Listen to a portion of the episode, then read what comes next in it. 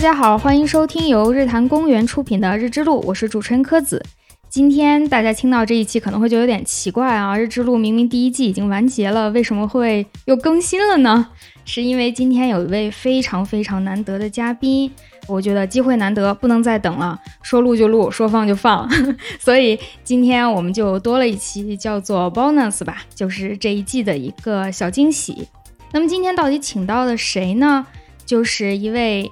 呃，科研界的音乐人，音乐界的科研人，冯佳界老师，请冯老师先给我们打个招呼吧。啊，大家好，我是冯佳界啊，日之路的听众们，大家好。嗯，看大家都能听出来，冯老师声音特别特别好听，一听就是专业的音乐人。嗯，是的。嗯，今天是这样，因为冯老师他巡演到了南京，这个机会太难得了，我也难得可以线下的录一次音。就请冯老师过来。现在我们是在南京的这个欧拉的上面，欧拉大家可能都听说过啊，这边比较有名的一个 live house。然后就近找了一个茶社，所以现在这一期录音我们是在一个麻将桌上完成。对，这麻将桌上那灯还特别大，特别有气氛。对，就是很电视剧里那个赌博场景的那种灯。好，我们先介绍一下冯老师。冯老师呢，他本科是清华的，嗯，就是大家知道那个清华，是生科二零一三届的。呃，那天我们对了一下，发现我俩应该是同样大，同一年入学，零九级入学，是吧？对对对对，我也是零九级，然后一三届毕业。后来呢，冯老师就去了这个美国的克拉荷马大学，直接读的博士，就是叫做直博。然后当时做的呢是土壤微生物和全球气候变化这个方向。现在呢，冯老师回国了，他是准备入职，在这个找工作的间歇呢，就完成了他的这个巡演，是不是你第一次这种全国性的巡演？对，因为之前都在国外读书呢，嗯，就是偶尔暑假回来会有探亲的那种巡演，就是去看亲人，然后顺便演一场。哦，那这次真的太难得了。冯老师这个巡演啊，主题叫做《归来记》，就是说回国的这个意思哈。对，就是那个喜欢看福尔摩斯嘛，《福尔摩斯归来记》，他那个啊，哦，原来是福尔摩斯的《归来记》，这我还真没有想这么深。我第一反应就是您回国了，那你岂不是你在国外还有一个莱辛巴赫吗？没有没有，其实就是起名费嘛，那就不会起名，就自己随便起了一个。那后面还有几站啊？大概？还有三站，青岛不幸取消了，对，然后就是天津、上海和杭州。可能也是第一次到南边这么难吧？呃，不，那不至于啊？是吗？嗯，之前有演到哪呀？呃，有演到广州哦，昆明对哦，但是南京确实第一次来。对对对，我看你这次巡演也是有昆明有广州，对，还挺多地方的。是对，这非常的失误。哎呀，我的印象中存在这个现象，就是南边的乐队比较少去北边演。北边的少去南边，有个成本问题，还有个受众问题。嗯嗯，有时候他本地演的多，他本地的受众多，就不太愿意去更远的地方。也不知道会是什么情况。啊，嗯，是，我是常年在国外，不太了解这方面，所以其实也是巡演。他到了一个地方，比如说觉得他可能会人挺多的，结果居然。就是哎呀，就不说了。哦，我知道了，是兰州。啊，不不不，这得剪掉。没事没事，这个很正常。我是兰州人，我们很多听众知道，就兰州的演出市场，我还是有那么一点经验。不管是看啊还是什么的，毕竟这个城市的大小在那儿嘛。然后不能说留在那里的年轻人都没意思，但是总体数量还是比较少的，所以演出不好做。我看你去的是魁是吧？对对，那个魁的老板经常在朋友圈就是说，你们成天喊想看这个想看那个，我请来了，你们又不来买票什么的，就是是这样。小城市做演出是挺难的。嗯，那因为我们很多听众有一些可能不太听音乐吧，有一些听的，但是大家对演出啊什么也没有一个深入的了解，就觉得那你要到南京演出，那你就买张票到南京演完走，很轻松，好，就是这样想的。然后我看房老师今天特别累，而且就是要拿很多很多的东西，乐器啊、周边啊，都是自己拿。这些东西确实，嗯，感觉听日之路的都是科研工作者，是吧？也有一些 不做科研的，啊、也有一些对，嗯对我感觉咱们这电台就是科研工作者的不务正业的时间。嗯，很直接。嗯，柯子老师就是一个代表。我是说远了，说说远，还是说回我自己。对，确实这个巡演呢，他可能我给大家科普也也没什么资格，因为我这次出来受尽了巡演的毒打。因为之前刚才说的嘛，都是探亲的演出，比如说跟着我妈一块儿去长春，对我老家是长春的，然后悠哉悠哉坐着地坐着火车过去了，人家那儿也没有保底，是一个小小的咖啡馆或者是一个酒吧，嗯然后在那儿演了，也没有乐手，成本就为零。对，火车票都是我妈买的。然后现在这种是特意来巡演，确实感受到了前所未有的压力。这嗯 演之前没想那么多，一想这种 live house 的，就是现场音乐空间，应该叫做对，嗯它是区别于那种咖啡馆和酒吧的，它是比较大的一种场地，都得站着，然后能装四五百人那种。然后嗯台也很高，对，特别专业。来这里，我就想多来点人，大家能效果更好，大家会更喜欢。想的有点少，对，来了之后发现怎么都要钱啊，对，路费啊，乐手啊，啊，乐手老师的工资，然后还有场地也是需要一定保底收入的，因为他们的成本实在也是很高。对，嗯反正这不到苦水了，反正 这个是我应该去学习的、记住的一些事情。将来就应该是入职了之后，哪里有学术会议，对吧？啊，然后哎，这个主意好哎。对，偷偷的带一把吉他过去，然后那个偷偷的演一个，嗯然后 对，哎，不要让老板知道，这样 这个真不错，您这个思路太好了。对 这段掐掉，不要让我老板听到。我们只能想办法让你老板不要听到我们节目了。啊哎呀，确实，大家可能对这个巡演什么成本高是没啥概念的。还有人说，就是我喜欢的乐手怎么老不来我的城市演出？这个你就需要考虑一下，他不来可能是因为来了之后赚不回钱啊。大家要靠这个吃饭嘛。像我冯老师还好一点，毕竟有正职工作。相比吧，这个只能是这样比了。嗯，嗯，就是纯乐手的话，有时候可能就饿死了，走一趟巡演。嗯，一方面确实是这样的，纯做音乐的人，他可能如果没有一个像我这样的就是五险一金来打底的话，他可能是比较困难。但是另一方面，其实他也是有优势的，因为他嗯如果全职的话，他的知名度也会嗯，起码相对来说会高一些。对，像我这一次出来的话，就是有点太高估自己知名度了。确实，平时那个在音乐上花的时间，尤其是近几年也不是很多。嗯近几年就是在美国忙着毕业嘛，博士毕业，嗯，然后 一年出一首歌，然后也不演出，也不发微博，什么都不弄，然后热度就下去了。对，啊，没有特意经营自己的这个，是他其实我现在回来的话，是学习了一些宣传上的事情吧。嗯他是需要很下功夫的。嗯然后如果是专职的乐手歌手的话，他会时间多一些。对，就得看他自己的能力了。嗯，倒是兼职确实是投入精力没有办法，而且还是以科研工作为主嘛。何况科研工作是一个特别费精力的工作。是，可能我们有些听众没有听过冯老师的歌，您前面发过几张专辑呢？给我们介绍一下。嗯，本科的时候是那个学校的清华大学音乐梦想计划帮我嗯发了一张专辑，当时是还有乐队，本科的时候有一个乐队西山乐队。西山乐队的第一张专辑《我的恋人如此娴雅》，那个没有商业售卖，对，它是一个小范围内，就是音乐梦想计划嘛，听着就好像是学校里边传一传就可以了。对，但是正式出版了专辑是吗？有号的那种吗？有没有我我也不太确定，对，因为我现在手里也没有几张，我一定要把它们存好。嗯，是，这这以后会卖大钱的。哎呦，谢谢。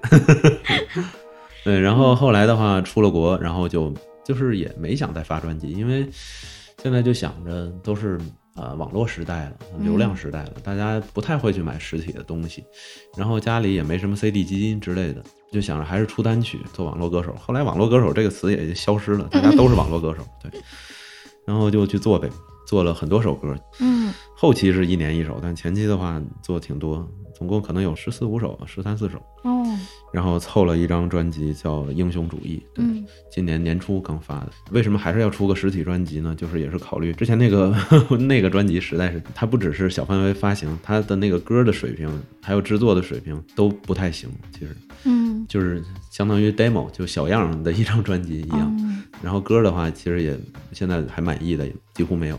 后后来的话就想出去巡演，人家都卖周边，那我得有点东西卖，对，得有点别光是那个歌，对吧？在空气里在那回荡，太寂寞了，还得有点东西卖，然后就还是想出一个，然后就自己操刀设计了一下。哦，那这个整个都是自己做的吗？包括企划呀什么？基本上是自己对，因为实体的东西没有太多人会帮你做一个像什么唱片约，我不知道，嗯不太有对。然后我当时也是想着省钱，而且当时认识了一个画家，本家也姓冯，叫冯杜，他的画。我今天在 VJ 上看到他的名字，是特别喜欢他的画，然后就直接跟他说，就用他的画，然后我再配一些歌词，嗯就可以了。然后简单做了一下排版啊什么那些。我就自己做的，对，然后还有两位设计师在指导我，对，所以把他们名字也写了上去，还是挺厉害的。这个从头到尾自己做，你像唱片公司，这是一个团队的工作呀。所以其实做的质量也很不怎么样，挺好挺好，就从头到尾都是自己的表达，这个也是很不容易的。你喜欢什么就是什么，这个比较难得啊。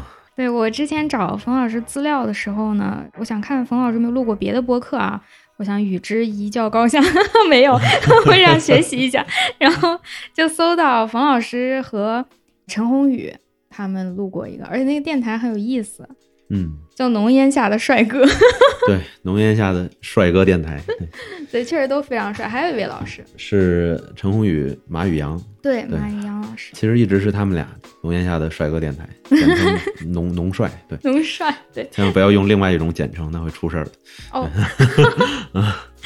啊，其实我们仨是原来是关系特别好，一直是那种三兄弟形象。但是我一直在国外嘛，然后他们俩后来合作可能也比较多。然后其实我们三个一直在做中乐季的那个，嗯，每年可能出一个合集。最近我没有再参加了，因为我写歌也是太慢之类的问题。对。嗯，也一起演过出，对，原来是中学季桃园结义那个，我们在北京的江湖酒吧。哎呀，江湖，天哪，这这个名字我都好久没有听过了。哦，是，我也我也很奇怪，他为什么还没有倒闭。然后昨天晚上我刚去了看刘东明。哦，哎呀，对，冯老师今天早上才来南京的，真的很辛苦啊。对这个说倒闭绝对不是咒他，这个主要是因为北京它改造比较比较大，然后那些还在内环的很多东西都搬迁了。现在可能只剩达达和月空间，月空间能算内环吗？不太算，其实就已经 二环以以内 才才算对。哎呀，二环以内的真的没有了。嗯。对，然后就是宏宇嘛，他做这个中乐季，我一直非常佩服他自己做一个公司，嗯啊，当然他的知名度肯定是比我高很多，然后做的音乐也非常棒，对，还有宇阳，他们都是我一直非常欣赏的朋友，还是因为我这回国了嘛，他说这个来做一个电台，嗯，这个说以后有没有长期计划，那以后再说，对，马宇阳太能笑了，他他经常他一笑他就是。哈哈，就另外两个人也插不进话，很很快乐那个气氛，我听了一下，嗯，对，非常的欢乐，就是真朋友在一起聊天儿，是，嗯，现在做播客的人比较多，大家基本上都是为了一个自我表达吧，就是有这么一个机会，朋友们坐一起聊聊，因为有时候平时你突然把谁叫出来说咱聊点心里话，特别奇怪，啊，电台倒也是一个机会，以录节目这个由头吧。朋友们坐下来好好聊一聊也挺不容易的，嗯，你为什么提这茬呢？也是因为陈宏宇和我们这个日坛公园也是有一点渊源。他在一七年的第四十八期日坛公园啊，我们主平台的那个节目他是做客的，然后当时我我也在场，我在现场，因为那天我去帮他们照相，就一个工作照吧。哦，那个时候我还是日坛的就是一个志愿者，所以那天李叔说：“哎，今天过来帮我们照个相。”然后他们录到一半，我赶到，赶到了以后帮他们拍了一个照片，这样就算是当面见过。然后在他全职做这个中乐季啊什么之前，他是工作过，他在那个音乐财经，嗯嗯那个公司。然后我大学的贝斯手也是在那个公司，所以有时候去他们公司玩呀什么的。还有后来他们也很骄傲，就公司出了这样一个很好的音乐人。所以他 们也会经常提起，哎，我们的前同事陈鸿宇是吧？哦，是吗？对，所以我就感觉还有一些渊源啊。尽管我和冯老师第一次见，但是似乎地球也不是很大。是的，是的，是的，就是柯子小姐姐也是音音乐人。对，这这里推荐一下她的作品。对，太不好意思了。对我特别欣赏他那首《老爷我呀》。哎呀，对，哎呀，我那个真的算不上，每次特别不好意思。就有时候我们那个李叔之前跟你联系过，啊李李志志明老师对。他有时候也开玩笑跟人说：“哎，这是我们日坛签约音乐人什么的。”我都太不好意思了，因为我就觉得像冯老师啊，你们，你的歌是基于你想表达一件什么事情，就是以音乐的形式把你想说的话说出来了。然后我在这方面实在是非常的不行，我做的那些东西，嗯，可以说没有什么内核表达吧，就是我觉得挺有趣的，把它们拼到一起了而已。所以我总觉得我和真正的音乐人还是有挺大差距的。嗯，没事儿，反正电子音乐界的一朵奇葩，科普小姐姐，对，也就只能就是说以科研作为一个背书，说啊，我不是专业搞音乐，我是做科研的，这样给自己找一个借口。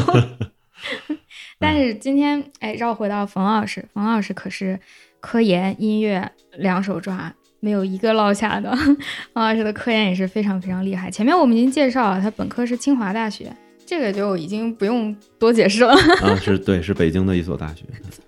啊，所以当时是上的生科，对吧？就是生命科学。对对，专业叫生物科学，对。哦，生物科学。学院叫生命科学学院。哦，专业叫生物科学，这对，不知道为什么分的这么清楚，其实没有区别，就是一个说的比较比较诗意啊，特别对，高端艺术那种生命。那当时为什么选了生科这个方向呀？就可能从初中、高中就特别向往能够做环保，对环境保护，从小就就挺有抱负吧，就挺那个。就是想要让这个世界变得更好，就在想这个世界上最大的问题是什么，然后就觉得嗯，战争对吧？然后贫穷，嗯，饥饿，然后就是环保，然后就觉得战争、贫穷、饥饿这些，当然也是很严重的问题，但是它可能毕竟是应该是会越来越少，对，越来越减轻的，对，随着科技的发展、社会的发展，但是这个环保呢，它反而是越发展，它可能是越严重的一个问题，嗯，所以高考的时候想报那个清华的环境专业。然后一方面当时听信了谣言，就听说清华环境专业不好，这个大家千万不要相信，对，因为我后来转了这个环境的，然后这个要相信的话，我老板会打我的，对。其实它确实谣言，清华环境专业是非常好的，清华这个工科本来就非常的好，但是我当时听信了这个谣言，然后再加上当时其实很喜欢生物，因为高中他也不会学环境课，对吧？对对，他有生物课，然后我就生物每次都考得很好，然后也很喜欢。然后就报了这个，对，当时跟我生物老师就说，啊，那个老师我已经报了生物专业，他说你干什么呀？你不要这样做。对，其实都是劝人不要进自己的行业。嗯，可能以生物尤甚。嗯，生化环材，这个老话题了。老话题，对。但是读了生物之后觉得还好嘛，不会像老师劝的那么。呃，读了生物之后。觉得还是有一点点后悔吧，其实，倒是不是说它是个天坑什么的，因为就是说我我也不会太在意将来发展或者说收入之类的事情，嗯，主要是还是觉得跟这个环保也没什么关系，哦，尤其是进了清华之后，发现他们都在讲医学，嗯，治癌症，然后治各种病，对对。对，但是我比较中二，因为喜欢环境保护嘛。自然就觉得都是人类干的这种好事儿，才让我们要保护环境。我们为什么要给人类治病？我们不治。对，但是后来这个想法确实是有所改变。然后确实另一方面也是觉得，嗯，还是想往环境转一转吧。那就是说，您上了大学之后，其实内心还是更想做环保的这个东西。对，其实直到现在，虽然说就是后来不至于仇恨人类，对吧？嗯，还是非常的喜欢人类，然后。但是也仍然不太想去做那些生物的那些东西了。这方面原因，这个也我也说不清楚。反正每个人喜欢的不一样嘛。嗯，是。后来就是到了大四的时候，想去做环境这一方面，那个联系了环境那边的老师。其实他是在国内的千人计划，然后我就直接跟他出了国，去了他国外的那个组。对他主要还是在国外。嗯，千人计划我们可能得稍微解释一下，如果也不做科研的，可能不知道。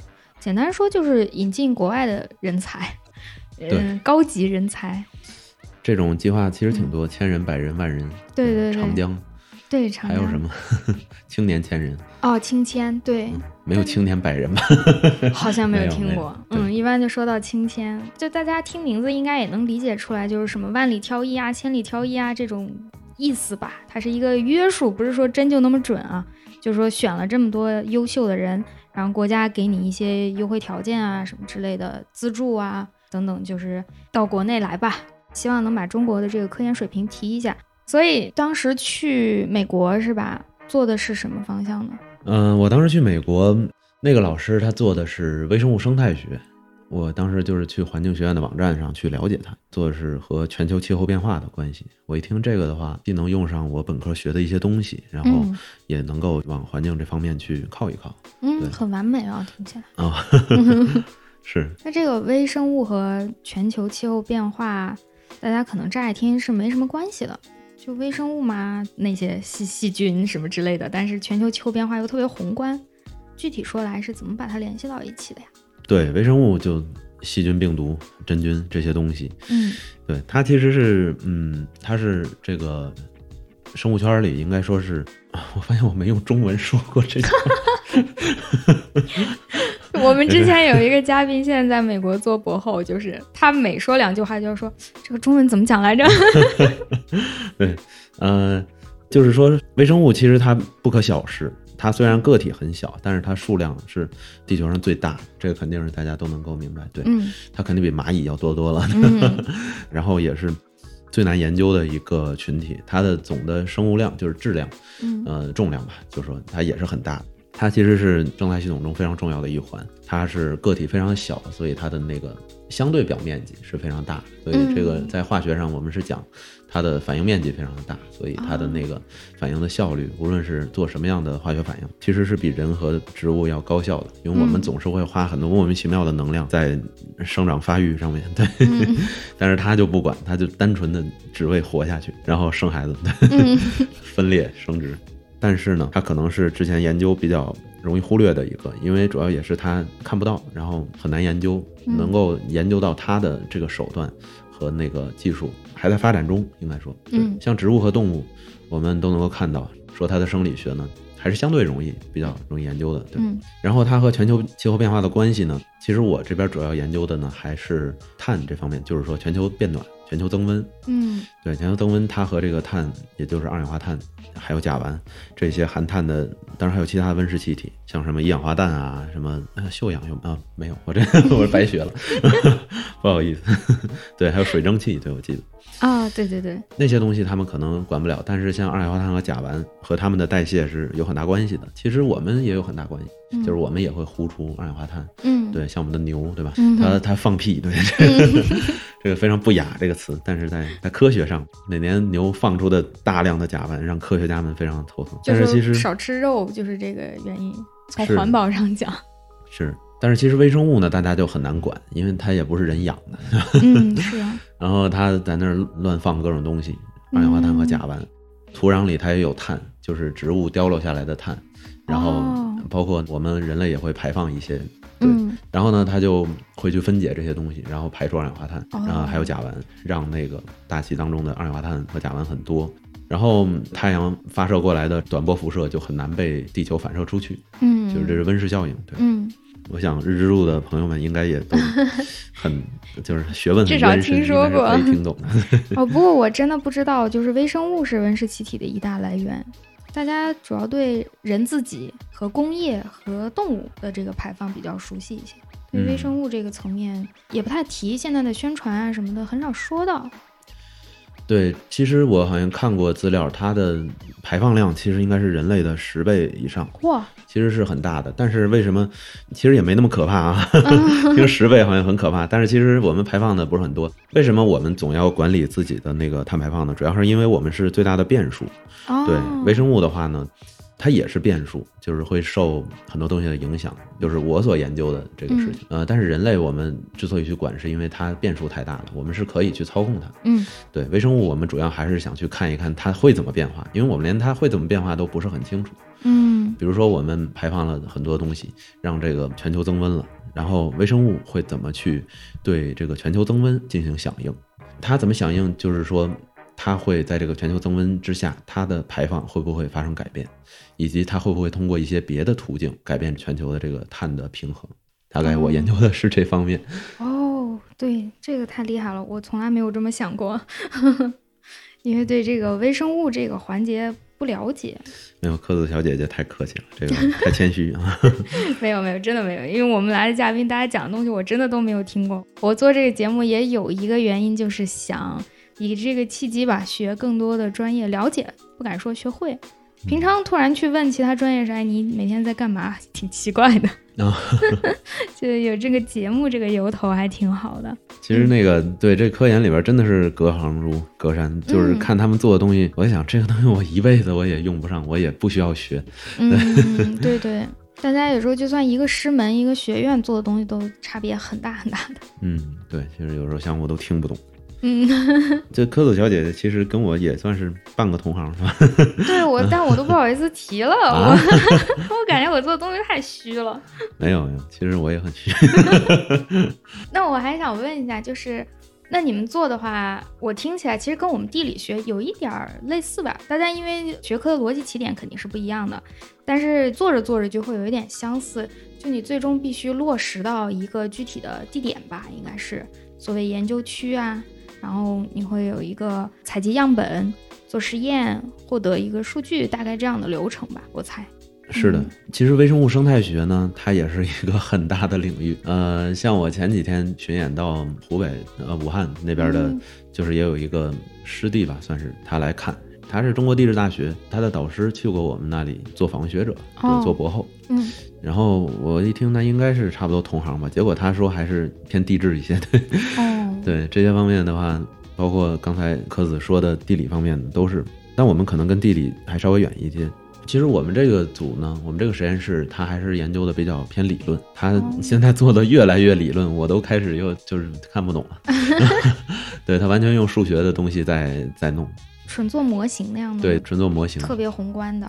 对他现在就在做微生物。群落为什么会变成现在这个样？叫做装配微生物群落装配。哦，听起来好有意思啊！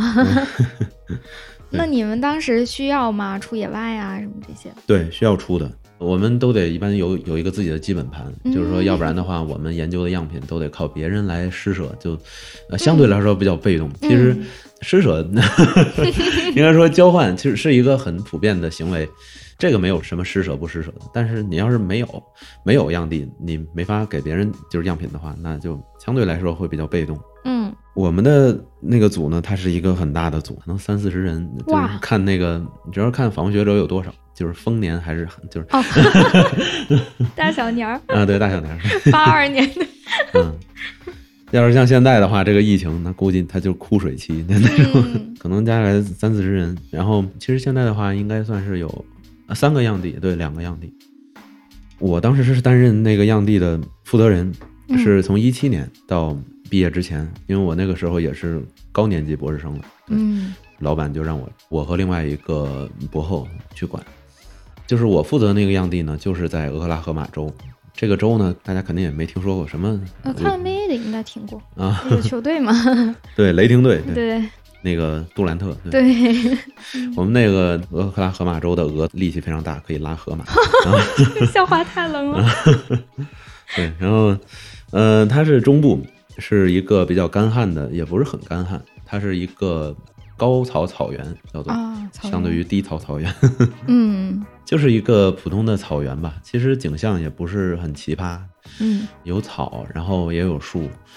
树甚至还不少，可能我听过一个词叫稀树草原，可能叫这个词。对，非洲的那个很大一片。非洲的，嗯，我们那个样地就在那里，我们有二十四块地，都很小，其实一共走一分钟没，可能两分钟就能绕一圈是那种，因为它也不可能太大，它要花很多钱的。那个样地它本来就要花很多钱，因为我们是做全球变暖，嗯，它是要用电，然后。用那个红外线，然后去加热它那些土。哦，这个是非常费电的。就在那个地里面加热，不是拿到实验室去弄。不是，对，这个叫原位原位处理。它如果在实验室里的话，那你那个到时候就会被同行质疑，说你这个东西为什么拿到这里来？不是自然条件嘛？嗯。嗯，对，所以它是一个很花钱的东西，就是为了为了人类的环境，值得值得。嗯，那你们要先在样地底下布上什么电网？呃，对，但是不是在样地底，是在那个样地之间的过道儿底下，啊对，会就是会有去监测它的温度、嗯呃湿度这些东西。样地本身是不能遭受任何打扰的，它的嗯植物也必须野蛮生长，哦，你没有特意的去播种什么东西？对，不会去播种，人也不能踩进去。对，哦啊，那你们怎么取样呢？其实取样也不能频繁的取，确实也不是很需要频繁的取，因为它这个环境变化是一个很慢的过程。嗯并不需要一天一个月就取一次，它有时候一年取一次就 OK 的。它如果太短了，也看不出变化。对，是啊，用那个土钻，鸽子应该也知道做地里。是跟取什么岩心、冰心一样的那种吗？哦，那可能没有那么高级，那种可能是需要真的要钻进去的。我们的话，因为他还是比较关心表层的微生物，嗯因为你太深层的它也没有微生物。学地质、学那个沉积物的那些人，他可能会感兴趣。是深层的话，它没有微生物，它也没办法对环境造成影响。嗯，对我们一般还是取表层的，最深也就是一米。啊，明白了。哎，一米其实已经很深了。我们做的话，已经都不能算表层土了。我们那个表层就真的是很表层，啊、一米就已经算一个剖面了。啊，一米也是我们取的最深的。实际上，一米一般都出不了什么成果，因为它没有什么微生物。哦，对对对，那就是在俄州有一个样地。对，嗯然后我另外其实还有就是说，我的研究主要是集中在阿拉斯加，美国的阿拉斯加。哇，它可能不知道大家有没有听说过，它是一个北美洲最西北边的一个州，它很大，但是可能没有我们的新疆大。哦，那是。哎，阿拉斯加好像是飞地是吧？它和本土是分开的，如果对我记得。它不属于美国本土，嗯，它是当年花七百万美元，好像从俄罗斯嗯买的买买下来，对，血亏，最后那儿发现石油。哎呀，这个地方还挺有名，不过大家除了冷，估计也没有什么别的概念了。是特别冷，肯定是比我我国最北端的漠河还要再往北很多。嗯，对，那个地方我没有去过，虽然我的研究都是用的那个地方的土。嗯，对，那就是别人做的。对，那个是阿拉斯加大学那边的同事，阿然后在管。拉斯加还有大学，我可真的是不知道。嗯，对，那儿也是有人的。但是确实人很少，他那儿美国本来人就不多，然后 他那儿更是我就我都不敢去想，阿拉斯加大学是不是就只做阿拉斯加的东西？也不完全是吧？嗯他那儿肯定还是对优势学科，可能是嗯就是环境这方面的，因为他那块儿环境的确实近水楼台。嗯，对然后他那边的话啊，好像可讲的还挺多的，挺有意讲讲。虽然我没有去过，但是我了解的还比较多。看他们那边照片也挺给力的，对，确实是一望无际。白白的。嗯，也不是白白的吧，因为因为我是在那个合作的学校的网站上看的。哦，白白的话，他就觉得哇，白茫茫真高兴。他也他也没什么好照的，因为他毕竟是做环境，他要是白白的他就不会照了。对，他一年只分两季，嗯冬天和生长季。哇，嗯，我可以告诉大家，生长季是五月到九月，就这么短。对，就这么短哎。然后别的时间真的是非常绝望，大家也不用出门了。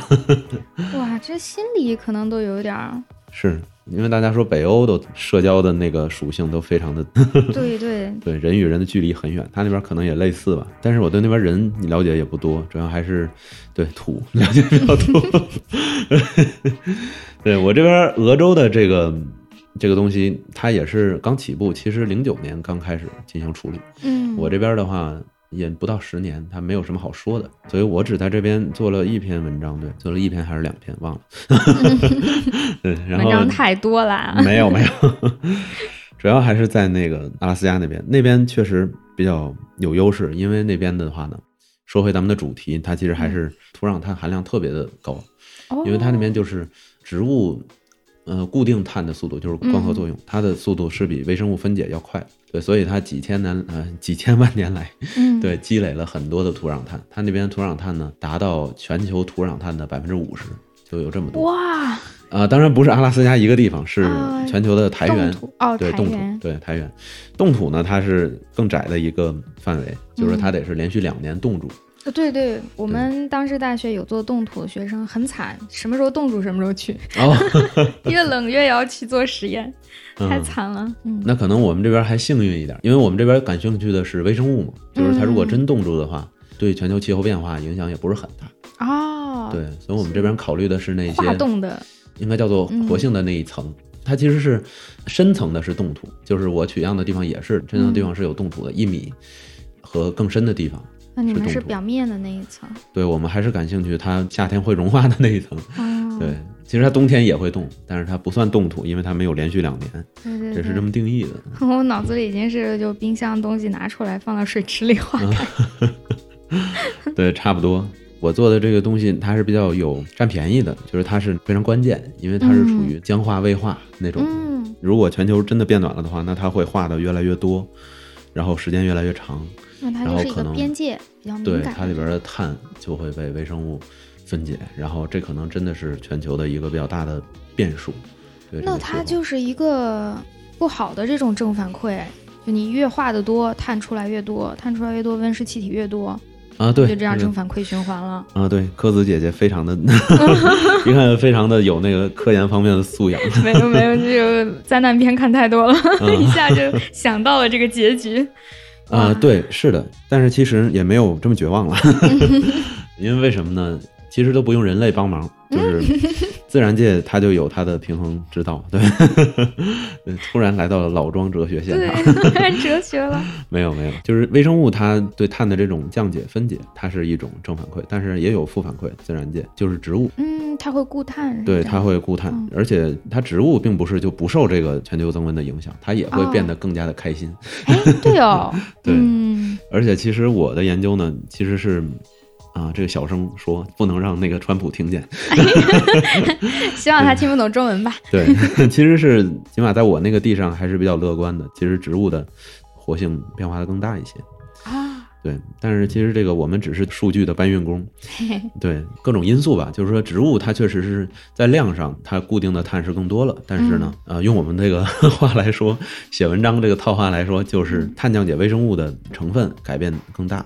我们认为这是一种永久性的结构性的改变，对，哦，所以我们说这个也不能放松警惕，对，对，这个也是说给美国总统听的，对，哎，他要，哎，算了，他不知道的太多了也。嗯，他其实也不会听我们的，对，是啊，嗯，美国的这边就是研究肯定还是指向说气候变化，肯定还是那些说气候一定会变化，人类有责任嗯。这些话的会被重视一些。嗯，这个就可能回到前面很早你说到就是宣传的问题，跟嗯做音乐人一样，啊，做事是一方面，做宣传也是一方面。就像我我们普通人，连我就算是你小半个同行吧，嗯也了解一些气候变化的问题，但是我其实对微生物的这个温室气体的作用，我都基本上可以说没了解，没听说过。哦，这就是 没有宣传的情况下，所以宣传也还是你的口径在哪，大家就会觉得哪一个问题更重要一些。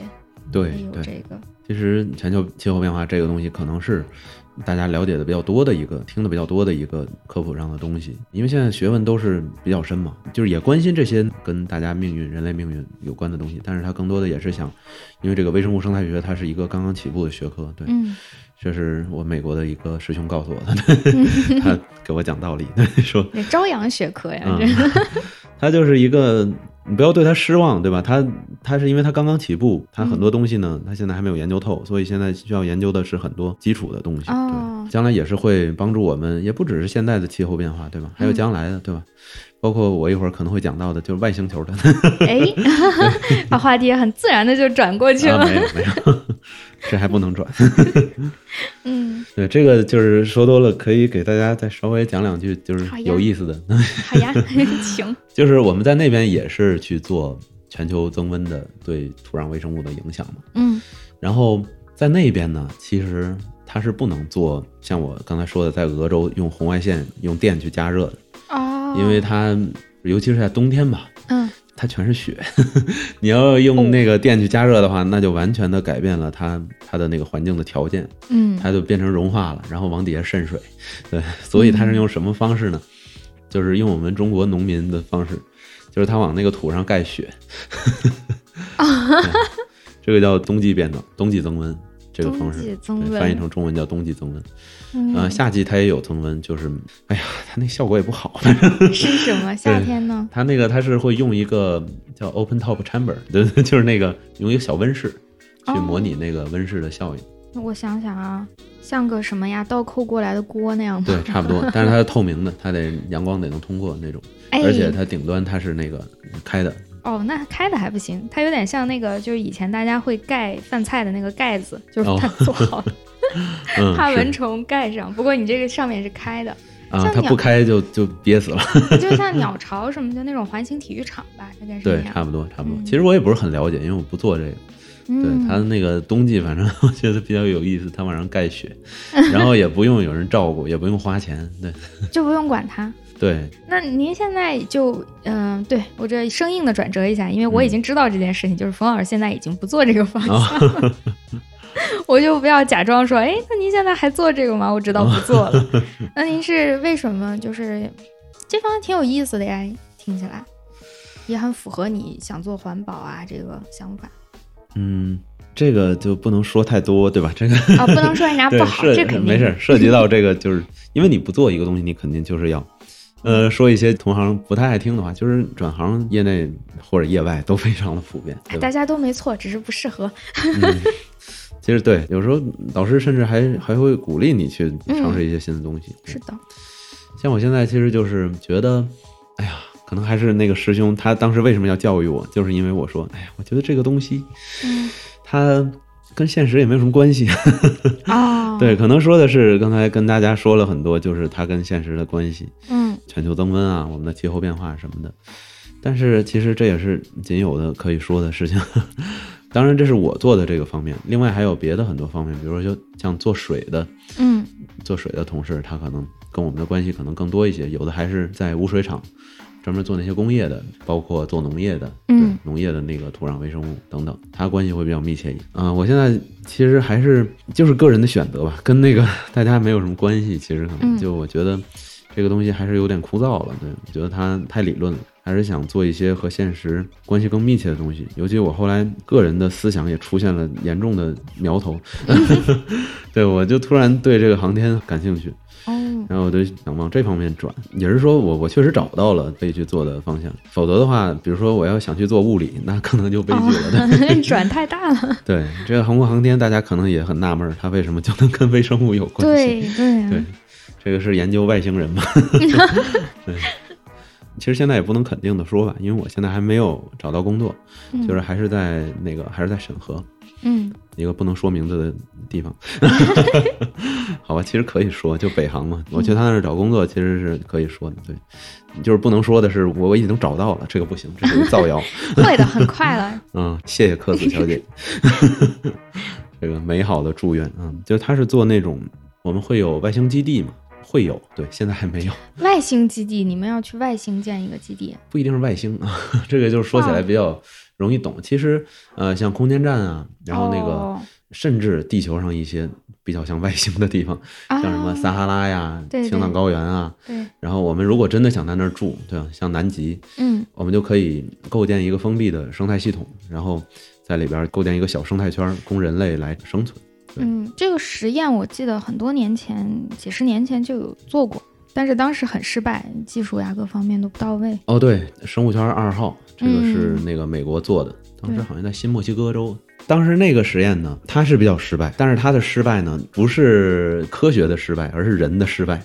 他当时嗯有一些因素他没有考虑到，他当时是用那个水泥往上搭那个玻璃的棚子，哦对，，搭了一个很大的，因为当时是第一次做这种实验，嗯他真的是大家也做了充分的那个缓冲量，就是说嗯觉得、哇，地球这个生态系统这么大，六千三百七十八公里半径的这么一个大生态系统，才能够就是维持这么长时间。然后如果我们做一个小小的生态球，比如说里边只有鱼、嗯，海草，对吧？再放点土，一个星期它就全都死翘翘了。对，所以大家肯定觉得这个生态系统越大，它就越越容易持续下去，越容易就是为我们人类提供养分。嗯所以他就做了一个真的是占地很大，当然我也不知道具体是多大，可能几百、几千、几万平方米的这么一个大东西。嗯它把底部也是隔绝了的，对，这它是很严谨的。这个我还真不知道。哦，它这个肯定还是得隔绝，要不然的话，这出来同行也不会承认它。对，它就不是一个孤立系统了。对，它就不是孤立的了。然后它在气体啊、固体啊、液体上面都是完全封闭的，但是在能量上它没法封闭，因为这个大家都知道热力学第二定律嘛，对吧？啊，对呀、你没法制造一个真正的孤立系统，能量还是地球。也不是封闭的。对，地球也不是封闭的，所以我们的老祖宗都没有这个要求。然后他当时非常大的一个失败就是他用的水泥，对，这水泥是能大量吸收二氧化碳的，对，啊，所以这招一出，直接这个实验就没戏了。哇，这个就算你。就算你吸的二氧化碳不多，嗯你最后真的撑下来了，大家也没办法在学术上承认你。所以，其实后来北航的这个实验室，就是刘红老师，他是非常有名的一个教授啊，上过新闻联播不知道多少回啊。对，国内应该说是做这个东西的领先的人物。嗯他那个团队来做这个事情，其实我们做的这个啊，这就变成我们了，非常的很快了，很快了。咱们团队，对，他是做这个东西封闭的生态系统，实际上真的不大。对我当时还想，这个也就三环一套房子，哦，对，就是六七十平方米，可能再加上两个植物仓，可能一百出头，嗯，那真就是啊可能记不一套房。记忆有偏差啊。对，呃，高度也不是很高，所以它总体体积真的就是把那个生物圈二号就是按在地上摩擦那种。这个当然，其实我们也不能吹得过度，就是说。国外也有人在做这个事情，那个生物圈二号是几十年前的事儿。对哦，对，正好跟大家说一下它为什么叫二号，因为我们现在生活地球是一号。对对对，有这个是。他当时还是很尊重地球的版权。然后我们这个当然也没有叫做生物圈三号，我们这叫做月宫一号。中国嘛，我们科研的很多东西都取了非常就是有传统传统文化的名字，像什么嫦娥啊，对。嫦娥六号，对。月兔，对，像那个空间站叫天宫，对这个月宫的话，它就是瞄准月球，瞄准月球上的需求。因为其实的话，我刚才说空间站，其实空间站大家可能还是不太会用这些东西，因为空间站的话，常住的人也不是很多。嗯，现在美国的话，这个物质上它是不封闭的，它不会去在里边搞一个生态系统，哦。因为那样的话，还是因为空间站其实它是很小的，哦，对，它是小到它不是三环一套房了，可能三环一个厕所那种。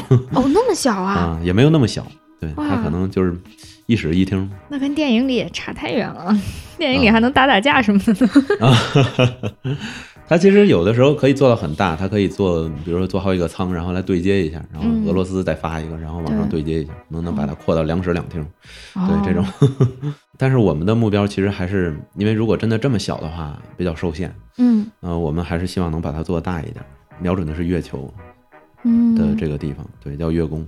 呃，刘老师他是一零年开始往后就开始做这个短期的实验，现在已经成功的做了一年一整年的月供三六五，现在最近的这个叫。哦，对，三百六十五天，嗯 其实最后不是三百六十五天，是三百七十天。其实大家可能不会想到，我们在里边是有志愿者，嗯就是其实主要还是呃刘老师的老师和学生他们那边，他们那边的，他里边一般是两三个人啊、很少有两个人的，一般三四个人。对哦，那还挺多。对，必须要充分考虑这个人的情绪问题的，这个大家可能是没有太想到。嗯，其实当时在那个生物圈二号，就出现了这个严重的，就是心理问题？嗯，不是心理问题，当时他们特别有意思，他们打起来了，就在里边那几个科学家，他们就是争风吃醋，然后 突然变成荒岛的那种故事了。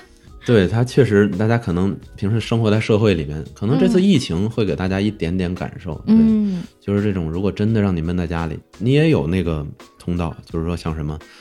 网络呀，嗯对吧？甚至还有 VR 这种东西，但是它真的不能替代你正常的社交。可能将来会有一天，科技能发展到非常逼真的这种远程社交，但是他现在还不行。对，所以嗯，当时生物圈二号就非常搞笑，然后 就就真打起来了。对，然后两边人发誓老死不相往来，好像是这样。啊，对，这也是另外一个老师跟我们讲的。所以你们就安排比较多的人在里面，大家形成一个小社会。嗯，其实也不能多，它嗯两室一厅、三室一厅，人多不了，对吧？对对，呃，这个其实是我们主动的去去研究这个人的情绪，就是我们这个课题组呢，他是有一波人专门去研究这个人的情绪，包括和这个生理的关系等等，嗯。啊，以及和食物所有东西的关系。嗯。对。他为什么当时会是三百七十天，就是一个这么一个很有意思的，他想研究一下这个任务突然延长 对这个对这里边人物的心理冲击。对，这个实验真的就在那个道德审核的边缘。啊，对，科子可能做这个偏文科的东西会有，对吧？下意识的一个反应。嗯对不过这个不造成什么伤害，还好。他其实是叫做志愿者嘛，所以他嗯肯定也是会有充分的这种科学伦理的这种，对，对肯定是有的。但是他就很有意思，因为大家平时不会想这种事情。哦，嗯，其实我今天也比较矛盾，我今天因为是来南京这个跟科子现场录一下，但是我现在还没有入职。确实比较喜欢讲要去的这个地方，就是月宫一号的东西。很有意思，我我也嗯非常想听。就是这个是不是也涉及到保密呀、呃，会涉及到保密，但是我现在还没有入职，这保密的东西我也不会知道。对 行，那就只要你讲出来，应该都不是保密的。嗯，他们其实也非常注重科普，对，嗯这也是我非常敬佩他们的一点。嗯，现在还没有入职，说的全都是好话，但 但是真心的，我看出来了。啊是，就是他们那个也比较注重科普，会有一个人专门负责科普，是我现在已经成为我的好基友了。对、嗯，我看到有个公众号就叫月宫一号。嗯，对，会有什么新的那个东西会往外发布。嗯这个东西它最终目的还是让我们登上月球嘛。嗯啊，当然科普肯定是有作用的，比如说就吸引到了我，嗯 加入到了他们团队。很有用啊，这就已经很值得了。哎，反正希望能用这种方式能够吸引到更多的人才。嗯，我的那个，哎，说起来真的是太惭愧了。就是我之前博士做的是那个沙漠产业嘛，嗯然后当时正好那段时间，那个电影叫《火星救援》，嗯就是马特·达蒙演的那个。嗯我当时一过看，呀，这火星这状况跟我们那沙漠也差不太多，它很像它那个条件。对，所以我最后在写我那个论文 discussion 那个时候，我大言不惭的写，就是我这个沙漠产业做好了。对，以后大家登陆火星，在火星生活也是一种借鉴意义的嘛。哦，你这个其实说的是没错的，但是实在太远了，我只是把我这个强行升华一下。嗯嗯，而且就是我做的时候也有你之前说的那个问题，就是感觉自己做的太理论、太虚、太抽象，好像离它真正的能够成为一个帮助大家生活的东西特别远。我也时常觉得我做这玩意儿有用吗？会有人听吗？这个真的能实现吗？有点有点怀疑自己。突然进入到了互相开导的环节。是我们领导之前还说，你不要想那么多，做科研嘛，你就先混口饭吃，不要考虑你这个东西能不能用。哎说的我真的心里还是挺绝望的。其实不只是混口饭吃的，因为这个我们人是需要劳动的嘛，对吧？嗯这个劳动需要人，人也需要劳动。嗯我的心得嘛，其实可能也是自我安慰吧，那就是觉得自己做的东西没用是一种常态。对、嗯你要是觉得自己做的东西有用，那说明你不是搞科研，你可能是搞开发的。对，当然这里对搞开发的朋友们道个歉，没有哎没有别的。但是人家做的真的很有用，你很实际的能见到成果嘛？我们就是见不到一个成果。是，它既是自我安慰，也是事实。其实就是得有人来做这些没用的东西，让我们未来多一点可能性。我觉得、嗯，是 对对对，是一种可能性。对，因为不能说我们光盯着有用的东西去做。务实和务虚吧，我们只好务虚了。对我们选了这条路，那跪着也要走。哎呦，对，没有，但是也要佐以自我安慰。这其实也并不是自我安慰，它是事实。对，嗯人他是会需要这种几百年后才能，或者说才可能用上的东西的。相信我们现在其实也会对几百年前的先人，他们做的那些没用的东西感到对对对感，激，甚至对那些那些 倒霉的，就是做了到现在都还没有用，以后也不会有用的那些没用的东西的人，其实也会感谢，觉得他们其实是在努力的。对他也是是给你指明了一条不能走的路，啊，对，也是很重要。负结果也是结果啦。是的，是的。嗯，那再回到务实吧，有没有什么真的应用到的技术？就你了解的话，比方说现在的空间站、宇航员呀，他们有用到你们设计的这些循环生态吗？现在肯定是没有。嗯，对我们现在中国的话，航天确实还是落后美国挺多的。啊，是吗？对，当然我们的投入，呃，这里也是要为那个广大航天人争一口饭吃。我们实在是用在用非常少的钱在干挺多的事情。但这两年不是 NASA 也被砍得一塌糊涂经费？嗨，大家都在喊被砍，实际上我也没有深入了解过这方面，因为已经选了这行了嘛，那就做呗。跪着走。对，其实肯定还是希望能够多一点经费，然后我们是发展中国家，这话一点没错。对、嗯我们无论是在就是刚才说过的环保，还是在现在说的航天，其实现在都是属于将来才会用上的事情。嗯只不过我们国家肯定是比其他的发展中国家更有出息一些。啊，那是。对，我们不会总想着十年以内的事情，我们会想着对多一些事情，这是很值得自豪的一个事儿。嗯，但是在这个基础上，希望能再 再多点儿。对，会会越来越好的。嗯，国家解决的眼前的问题解决的越来越多嘛，必然就会有更多的精力和钱投到更远的事上。对，这个说着说着又到了倒苦水，不 好意思。刚才其实说到有没有用到这个技术，现在肯定是还没有，因为我们这个是用作有人的这种期望，对我们期望能够将来有人在上面。嗯，这个大家可能纳闷儿，为什么要有人在上面呢？嗯 这个机器人行吗 之类的，或者对哦，或者说你这撒哈拉沙漠都没人去，你去那月球、火星干什么呀？嗯 其实这个也是一个问题，这又回到了做没用的东西。嗯但其实它是会有用的，对它甚至会是比撒哈拉沙漠呀、月球、火星是会更多一些的用处。像比如说，月球背面如果安一个望远镜的话，那是对天文的研究非常有好处的嗯啊。当然，大家如果连移民火星都没有兴趣，那天文也不用学了。嗯，哎，会有那一天的。对，像那个月球背面背面的话，它能够隔绝太阳的啊，太阳可能隔绝不了，但是它能隔绝地球的所有电磁辐射。嗯，我们整天的联通、网通、电信、嗯 移动，对，不要在我们望远镜整天就是射电望远镜听到的都是，哎，那个你怎么样啊？要不要去跳广场舞啊？这里对广场舞那个风评被害，不好意思，有没有去听冯家界现场？对这种垃这种垃圾那个信息一定要少一点的，还行？嗯，必须自黑，这黑别人这就是还是不好的。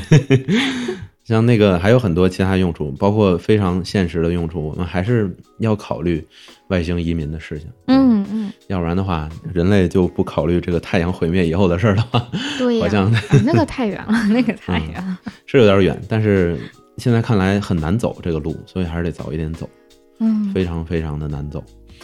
它这个，嗯，外星的环境非常的恶劣，然后宇宙的尺度也非常的大。是，嗯相比之下，太阳的寿命五亿年之后，可能就地球就不能住了。对，嗯其实这也是一个宏观的环保问题。对，对，五亿年之后会有一个行星系级别的自然灾害，我们还是对，这是一个很现实的后天，它是一定会到来的。所以，对，就更不要说更近的，像什么我们地球本身的环境变化呀，甚至比如说随时会到来的外星人入侵，对吧？嗯 我们还是要鸡蛋不能放在一个篮子里。可能有的人觉得人类毁灭了算了，但是总要有一部分人要考虑，就是说还是要延续的问题啊、选择毁灭的人其实可以选择自己去走的道路，但是选嗯择延续的人有权去纳一部分税，对吧？去研究这些问题。对，反正就是外星移民等等，然后在月球上能够搞的科研，对这种微重力环境。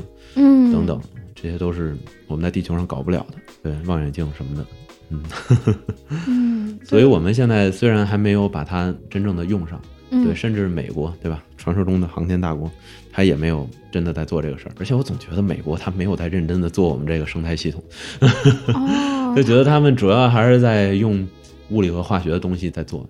这个东西可能需要科普一下，就是这个是可以说的啊，嗯。这个是中国大学慕课这网站上，我们老啊。师也是、对刘老师也是在讲。的，我给翻译了字幕，翻译成英文。让美国人看一看我们在干嘛。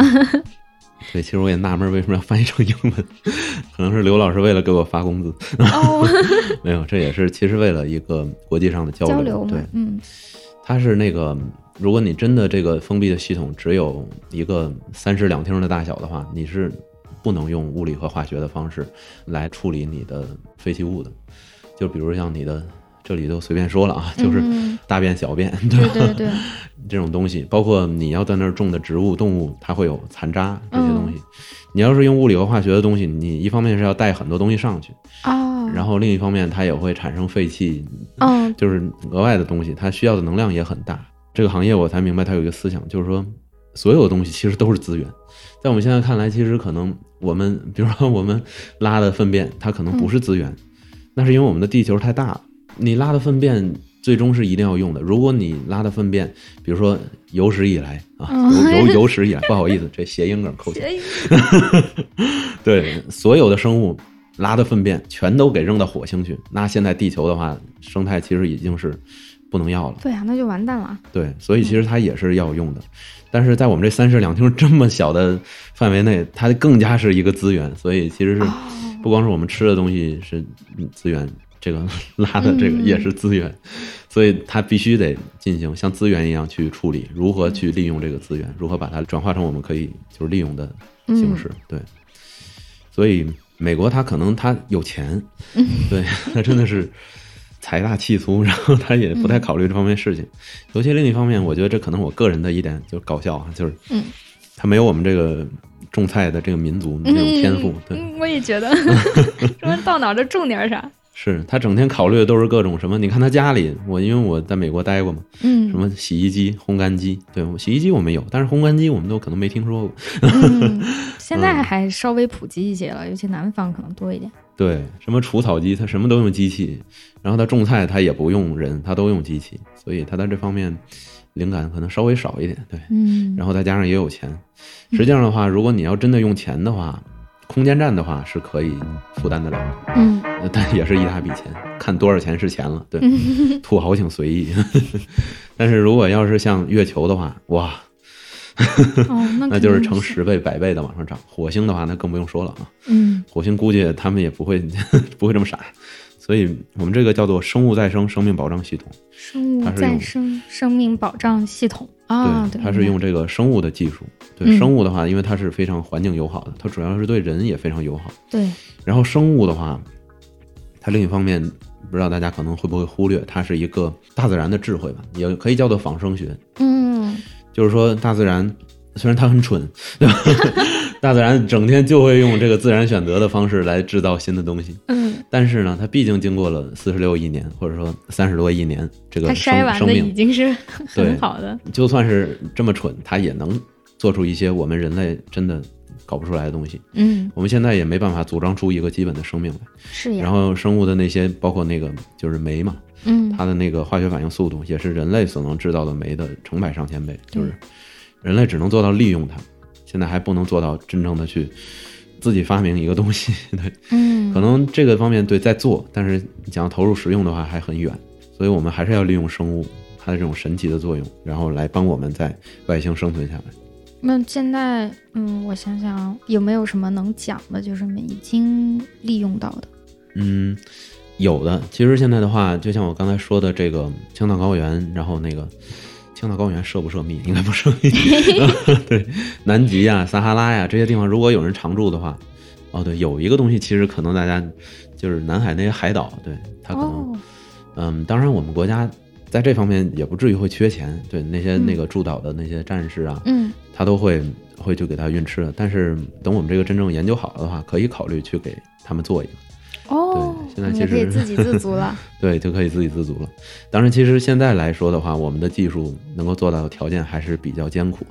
嗯这个想也想能知道，对吧？嗯，你天天在自己家三室两厅里叫外卖，其实条件就已经挺艰苦了。对，何况是自己要种的。是其，实我们就是平时以前有很多那个慕课上就是讲过的，我现在就是给大家转述慕课。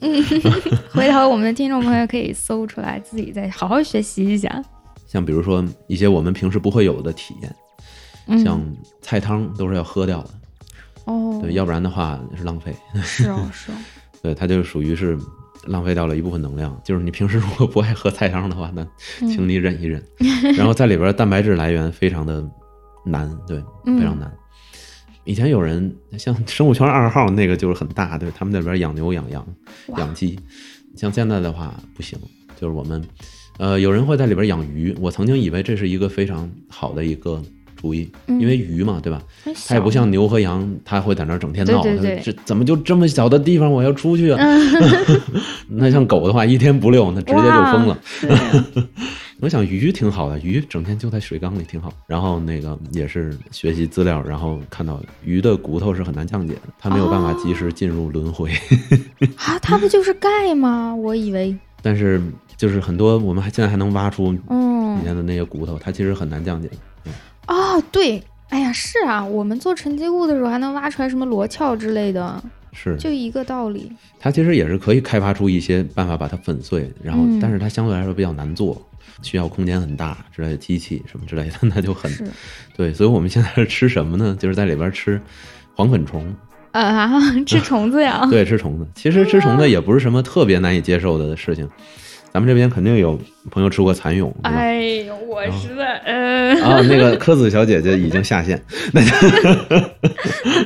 哎呦，那就那种科幻片里，就是大家到末日吃什么虫子、吃蟑螂、吃蚯蚓，就真的是那样吗。实它也没有那么不好接受，其实就是会进行一些加工，然后把它做成是，对，没有虫子香样辣味儿。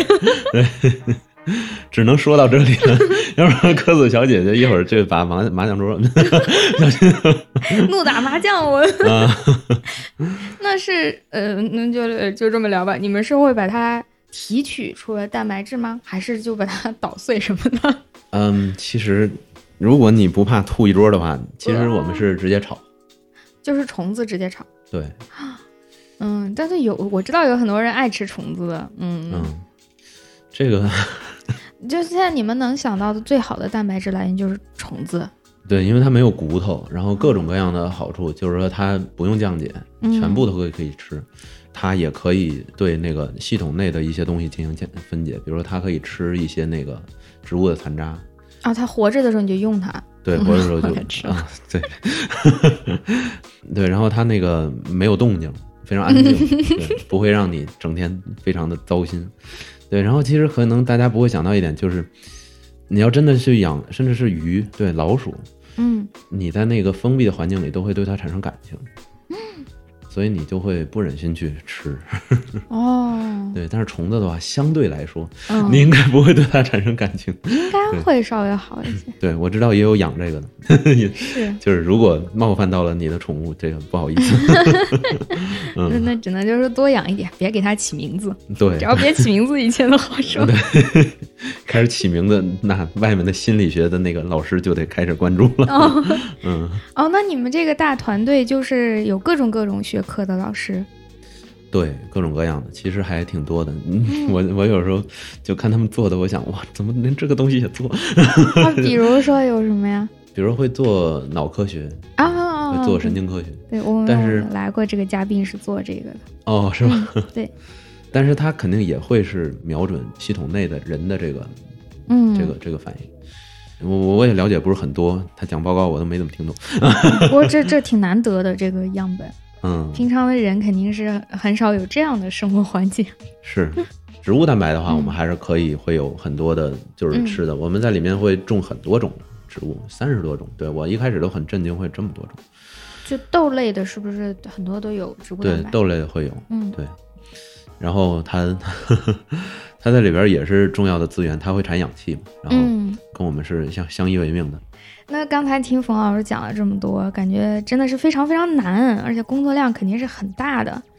但是前面冯老师也讲，他的音乐方面也基本上是独立完成，包括专辑录制啊，然后自己做设计啊，什么包括巡演。你看冯老师这次真是一个人拎着大箱子，拎着琴就来了。那那你这么多的工作怎么兼顾啊？嗯，其实兼顾不了，对，这个话题，是它这个它的时间就是时间，对吧？时间用完了嗯就是完了，它不可能两个同时干，它其实是很矛盾的。嗯但是它也有可以相互促进的部分。嗯对，因为我有时候会觉得，如果纯做音乐的话，可能没有什么灵感，没有什么歌可写了。虽然说我写的歌里面也并不是写科研写的很多，对。嗯当然，最近在做一首科普的歌曲，哦 期待。顺便 广告一下。但是科研让我有了，就是说有了生活吧，就是说嗯让我有了和大家一样的上班下班，就是我可能并不能凭借这个跟所有的人建立起那种共鸣。比如说，有的人他可能上的班跟我也不一样，性质也不同，嗯他就会跟你可能共鸣比较浅。然后搞科研的呢，跟搞金融的呀，那可能又不同。是但是我觉得我我有这个生活呢，我起码还是能够有一些生活上的灵感。嗯对这个是科研对音乐吧，然后音乐对科研其实也是有帮助的，相当于一种休息嘛，对吧？嗯大家可能都有自己的兴趣爱好，如果让大家整天只工作，肯定也不行了。是是对，尤其是音乐呢，我喜欢在没事儿的时候去，比如说像上下班儿，原来在美国的时候是上下班儿开车，然后会去想一想这个歌该怎么写之类的问题，在这些、嗯。都是在这些碎片时间可以做一做音乐，因为这科研它是一个五险一金的啊，必须上班的事情，对，对它必须得占主导，然后那些嗯。剩下的边角料可以给音乐，对，大概是这样。这个嗯。今天 演出刚还有一个小姐姐跟我说，请一定要不要放弃音乐。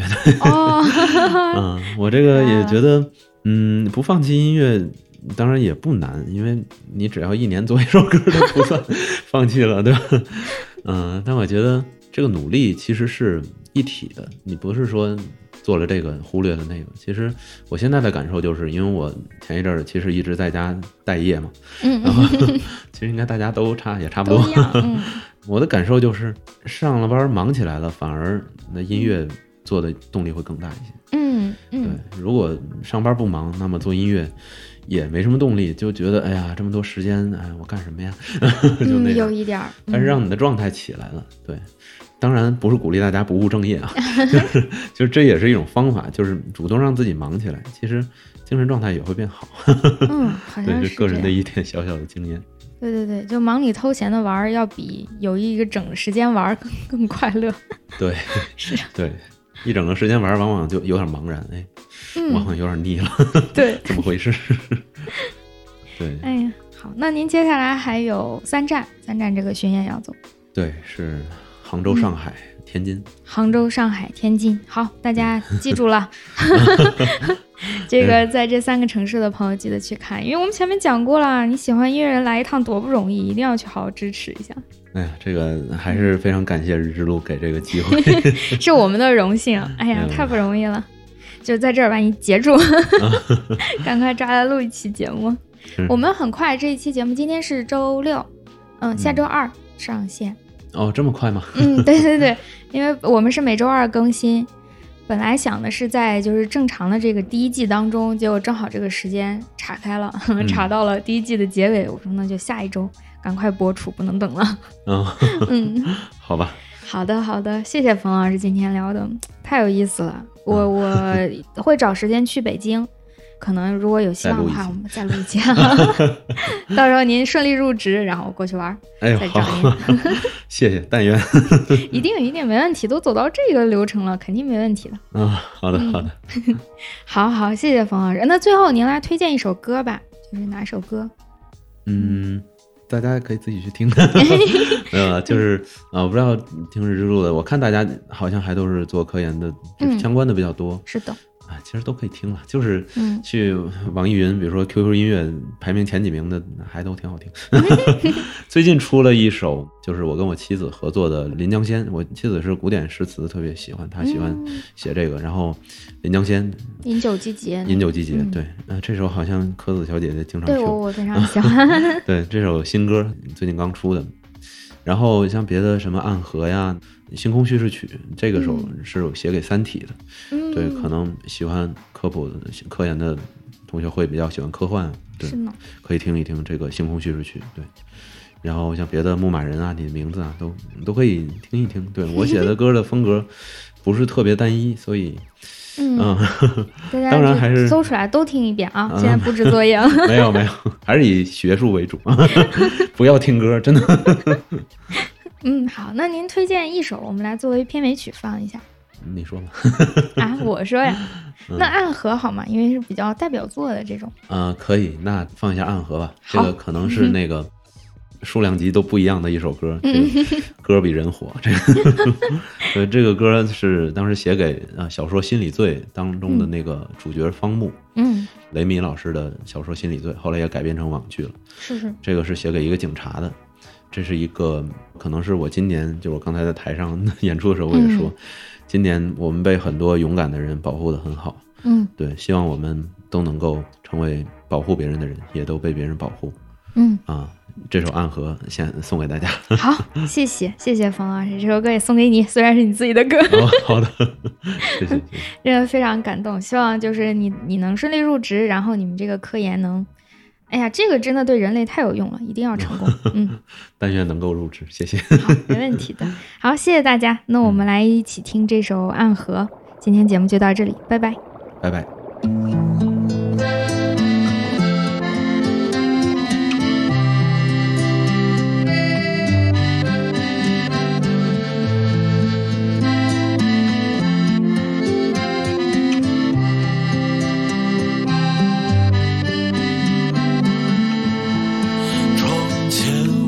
仍牵着